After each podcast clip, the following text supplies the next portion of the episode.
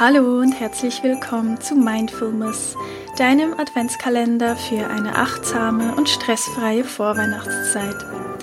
Es ist so schön, dass du da bist und ich dich durch diese besondere Zeit des Jahres hindurch so intensiv begleiten darf.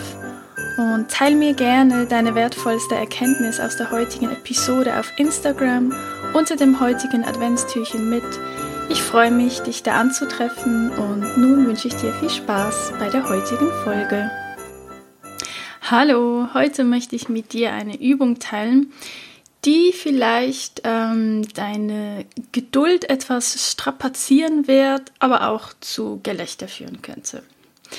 Es geht darum, dass du heute für den ganzen Tag einfach mal eine Tätigkeit, die jetzt nicht zu arg anspruchsvoll ist, also zum Beispiel wie die Haare kämmen oder die Zähne putzen.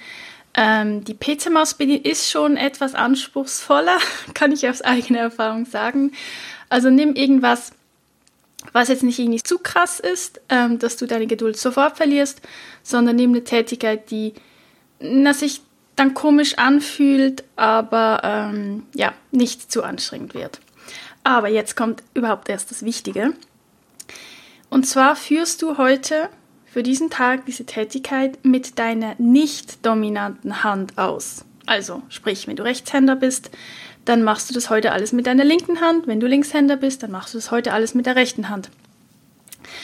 Und ich finde das zwischendurch echt einfach mal eine lustige Übung, weil, ja, wie gesagt, manchmal führt es echt zu Gelächter, weil wir uns einfach so komisch anstellen und so ungeschickt anstellen, im Gegensatz, wenn wir das halt mit der gewohnten Hand machen. Oder eben du bemerkst vielleicht, wie ungeduldig du dabei bist. Aber gleichzeitig ist es auch schön, dann wiederum festzustellen, was sich am Anfang vielleicht ganz, ganz komisch und schwierig anfühlt, wenn du das ein paar Mal dann quasi geübt hast.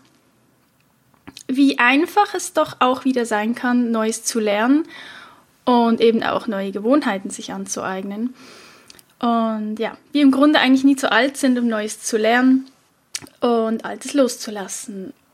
Und ja, gleichzeitig trainierst du natürlich auch deinen präfrontalen Cortex. Ähm, das heißt, du tust damit also auch noch etwas für deine Gehirnfitness. Ja, also ich würde mal sagen, was will man denn mehr? Etwas tun, ähm, was unter Umständen ziemlich lustig sein könnte. Du bemerken wirst, dass du doch noch lernfähig bist. ja, gleichzeitig aber auch was Gutes für, für dein Gehirn tust. Ja, also, ich wünsche dir dabei auf alle Fälle viel Spaß und ja, nimm dich dabei nicht zu ernst und sei dir selbst nicht böse, wenn es nicht sofort funktioniert. Und ja, sei da liebevoll zu dir selbst und nimm es mit Humor. Also, dann bis morgen.